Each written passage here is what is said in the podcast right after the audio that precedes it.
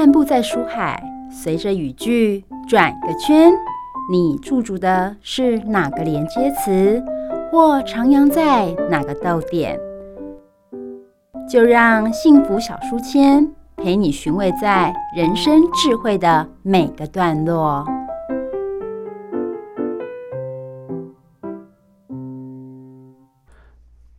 欢迎来到故事打看，我是 Simon，我是 Mindy。诶 m i n d y 啊，我们今天要来讨论哪一个主题呢？今天我们要来讲的是六大食物的全谷杂粮类。全谷杂粮类是不是我们常常看到那些米饭啊、糙米啊，或者什么五谷米、十谷米那些东西呢？对，没有错，就是对。那但是全谷杂粮类它的范围其实包括还蛮广的哦。哦，那我们今天这节可以好好来讨论一下这些事情哦。是。那我想问一下 Mindy，就是说我们平常最常遇到的就是白饭，不管是嗯粥啦，或者是饭之类的，它到底算不算在五谷杂粮类当中呢？好。呃，白饭的话，它是属于淀粉类。其实我们今天在讲的全谷杂粮类，它都比较属于是淀粉类、碳水化合物的。但是白饭的话，它属于淀粉类，但是不属于全谷杂粮类，因为它已经把那一些呃，除了外壳不能吃之外，它还把胚芽还有一些。糠层都已经去除掉了，所以它只剩下热量跟少数的膳食纤维，但是它的营养素就比较就少很多。嗯哼，所以它算是比较精致的食物，就是是它也是属于精致淀粉类的食物，只是说它。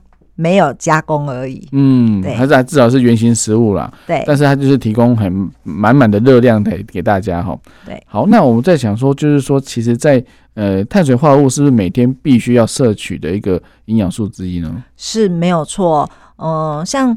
我不知道 Simon 有没有听过，有人很多人想要减重啊，都会说他今天不吃淀粉。有，我就是这样子，就是他说中午呢少吃一点，或者是说如果之前在用一六八的时候，到中午之前都不吃东西，然后中午还不吃饭，不吃米饭，然后会吃一些菜呀、蔬菜啦或者蛋白质，期望自己可以稍微的减一些体重。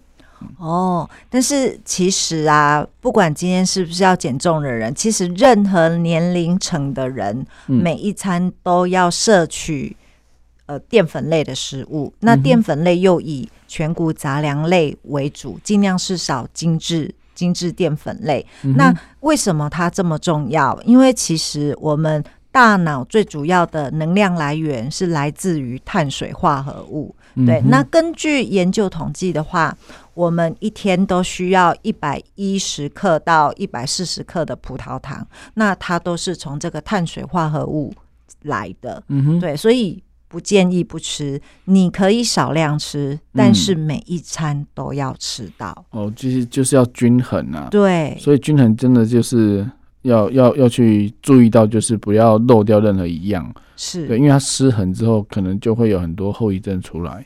对，那像全谷杂粮类，其实啊，呃，在我们的国民状况调查里面呢，发现我们国人全谷杂粮类吃的量啊，比较偏不足。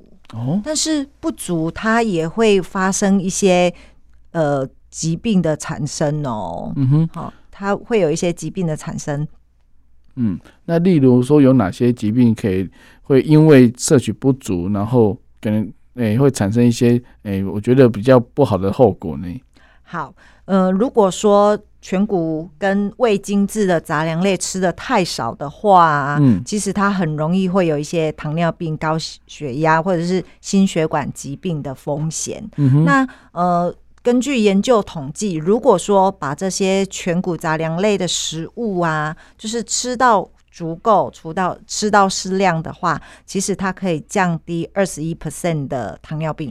嗯，哇，真的很棒哎。对，然后它也可以降低二十二 percent 的死亡率哦。嗯哼，对，然后也可以降低十五 percent 的高血压，还有二十九 percent 的心血管疾病。哎，降低二十九 percent 呢，很多哎，等于是三分之一以上嘞。真的，我觉得真的是。所以真的不要去轻忽这个问题哦。然后它既然有这么好的一些诶健康的功效，就是要要我们诶随时记得这件事情。然后呢，然后把你摄取的营养能够更均衡，这样子。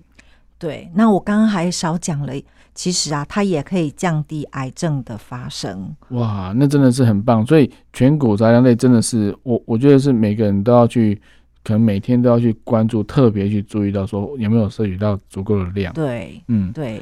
好，那我再问一下，就是说，那除了碳水化合物之外，它是不是还有一些蛋白质的成分呢？对，嗯，我们的全谷杂粮类其实啊，它都可以提供八到十五 percent 的蛋白质。嗯三们还记得我们在蛋白质的那一篇里面，我们有讲到说，有些吃素的人。他在蛋白质的补充上面，只要它搭配的好，其实蛋白质也不会少的。对，那里面我有讲到，它可以用豆类，嗯，然后搭配谷类，嗯对不对？如果像这样子搭配的话，蛋白质就不会少，所以表示说全谷杂粮类其实它也可以提供一些蛋白质的成分，嗯而且这些蛋白质的成分它都是必需氨基酸，也就是说我们人体没有办法自己制造的。必须从外来的食物来提供这些氨基酸的成分。嗯哼哼哼哼，所以其实这些呃从外来的食物所摄取到的啊、就是我们不能，因为我们自己不会产生这些东西，所以一定要一定要摄取嘛。那摄取又要懂得如何均衡哦。所以我们每次都会问 Mindy 说，诶，但是我在外面外食啊，我很难挑，那或者是说我在家里要怎么准备会比较方便？可不可以先请 Mindy 跟大家讲一下，就是一般比较常见的，就是全谷杂粮杂粮类有哪些东西是比较好获取的呢？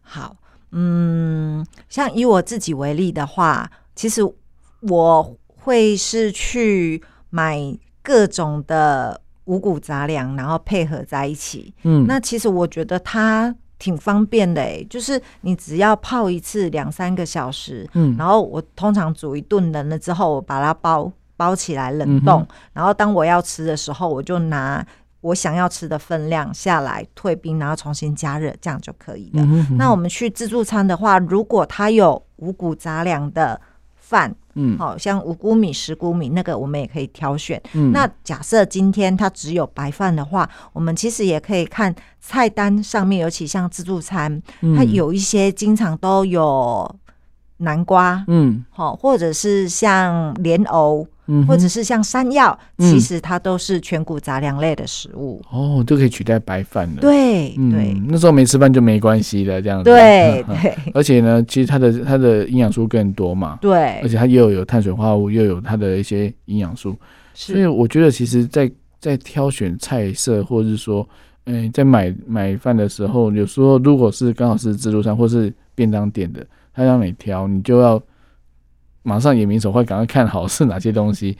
所以我觉得要先熟悉啦，你熟悉之后，你就很容易就会说，哦，我看到这个，我知道这是我要的，然后这不是我要的，对所以，所以我们才要透过这个节目让大家知道嘛，对不对？是，好，那我想问一下，就是说，我们刚刚讲到白饭，它可能比较少所谓的就是碳水化这个五谷杂粮的一个营养素，那糙米总有了吧？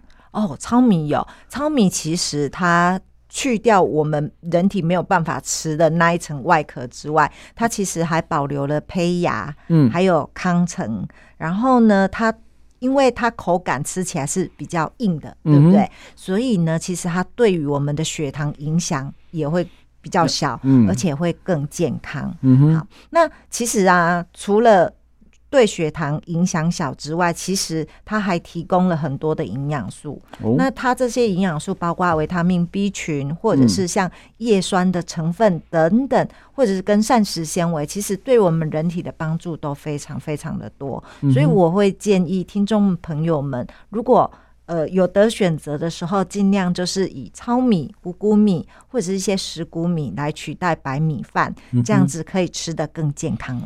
嗯，我相信其实很多房间的，不管是卖场或是一些呃，就是小型、大型的卖场，都有卖那种一整包的那种五谷米或是十谷米，是他帮你调配好的，是，其实就可以拿回来就当做米饭的方式去煮就可以了。对主要是其实很方便啊。对所以我觉得真的可能一开始口感感觉上会不太适应，但是嗯我相信其实也也是蛮香的啊，对不对？嗯，其实如果说一开始还不习惯吃全谷杂粮类的听众朋友，嗯，可以试着把白米两份然后加一份糙米，嗯或者是加一份的五谷米，嗯就是让他从少量开始吃，让他去习惯它的口感。那像我自己本身，因为我经常吃，所以我会反而会觉得说，吃这些五谷杂粮啊，咬起来好有嚼劲，嗯而且味，道是很甜的。嗯，对，可是当我吃到白饭的时候，我就觉得，嗯，味道好像少了一些。对对对，因为其实你会会吃到它那个五谷的那个香味啦，对，而且会蛮蛮有嚼劲的。我觉得其实是呃，也是一个蛮好的一个选择。是，哎，那刚刚有讲到就是说 B 群的摄取，它它会增加一些 B 群嘛？对，那那其实这个 B 群是我们每天都，人家觉得说哇，一一定的活力就是要补充维他命、维生素 B 呀、对，那其实总比吞药丸来要好嘛。我们都能够倡导就是吃原形的食物，是，所以五谷杂粮类就是这是我们今天所探讨的全谷杂粮类，就是针对 B 群的，是不是也有多种的营养素在里面呢？好像呃，我们拿白米跟糙米来做比喻好了。嗯，其实糙米的维生素 E 本身就比白米多了七倍。哦，哎，对，所以其实如果我们都是能够吃这些全谷杂粮类，其实你日常生活当中，你三餐里面就可以摄取到 B 群的。嗯哼，那再来是它里面也含有维他命 E。那我们都知道，维他命 E 其实它是一个很重要的抗氧化的营养素嘛，它嗯可以抵抗自由基，又可以减少发炎反应。嗯哼，那我们的糙米里面呢、它也有一些烟碱素，烟碱素是白米的五倍耶。那 B 六的话是将近两倍，那叶酸又比白米多了三十 percent 以上，所以你看，像这我刚刚念的烟碱素啊、维他命 B 六跟叶酸这些维他命 B 群，都是帮助我们人体能量转换跟新陈代谢的营养素。所以其实真的三餐好好的吃，嗯你嗯就可以减少一些健康食品的。嗯哼。嗯，对，的确是因为毕竟你健康食品的的制作过程，我们也不是很了解。是。那我觉得，反而吃到原形的食物的话，让你更能够了解说，哎、其实它就是有哪些营养素，你就可以直接去做摄取，就不要太多的添加，或者是，嗯、有些人就是喜欢 拿那个卤肉饭有没有胶本有没有？哦哦，那个就是肉汤，其实看似很好吃，也很顺口，但是其实它里面有很多油脂跟盐分对然后有糖分，因为嗯酱油里面你要好吃，就要有咸甜咸甜的。对嗯嗯。嗯，对，所以其实有时候我们不是说要让大家都不要吃，而是对说，哎，尽量能够哎少少少量摄取这样子。对对，，嗯嗯，其实我我们在讲这些健康饮食的过程当中，也没有说哦，我们每天三餐一定要很严格的限制自己说。很多东西都完全不能碰、不能吃。嗯，像我常常强调，我们这辈子要走的长长久久，健康饮食要很长远的话，嗯其实一个礼拜要有一次的美食日。哦，只是说你的美食日以前可能卤肉饭点大的，你现在就改小的，就是哦有吃就好了。加看不是假霸，，对对，就是吃，哎、我很开心，我、嗯我很喜欢吃这样东西，我有吃到就好了。嗯哼可是我又兼顾了健康，我觉得这样也也很好啊。对嗯哼哼。咦，那 Mandy 啊，我问你哦，刚刚我这样有提到，就是说，哎，为了为了要减重，有一六八啦，或者是怎么控制饮食，那这样子要怎么到底怎么可以透过那个全谷杂粮类来做一个改善肥胖的问题呢？好，嗯，我通常会建议，就是我们每一餐呢、至少都吃全谷杂粮类的食物，嗯少吃精致淀粉类的。对，那因为你吃全谷杂粮类的食物，你还摄取到了一些呃维他命、矿物质、少量的蛋白质，还有一些膳食纤维。对，那这些东西其实啊，它会让我们人体有饱足感。嗯那有饱足感之后，其实它也可以减少一些热量的摄取，因为你不会那那么容易饿嘛，对你，吃的东西就变少了，所以其实反而要去。呃，颠覆我们的想法。本来是觉得说，哦，好像淀粉类不要吃，可是哦，你想那些淀粉类，大部分我们吃的都是一些蛋糕啊、面包啦，或者是白米饭，那它本身的升糖指数就比较高。嗯，对，所以会有这样子的问题。可是假设你今天换一个是它可以延缓血糖上升，又有营养素的，其实反而是让你的身体更健康。然后你只要把总热量给减下来，其实你会减得越来越有精神，而且嗯人、我们的健康状况会越来越好。嗯，所以其实呢，不要刻意的不吃什么，造成那个失衡。对、哦，一定要让营养素能够平衡。对，所以先辨别好食物的种类跟它所带来的的一些营养素的价值，是然后我们去谨慎的去选择它，然后诶均匀的去摄取它，这样子，对，这样相信你的身体就会越来越健康了。是，好，那我们今天的节目就到这边了，我们下次再见喽，拜拜。拜拜。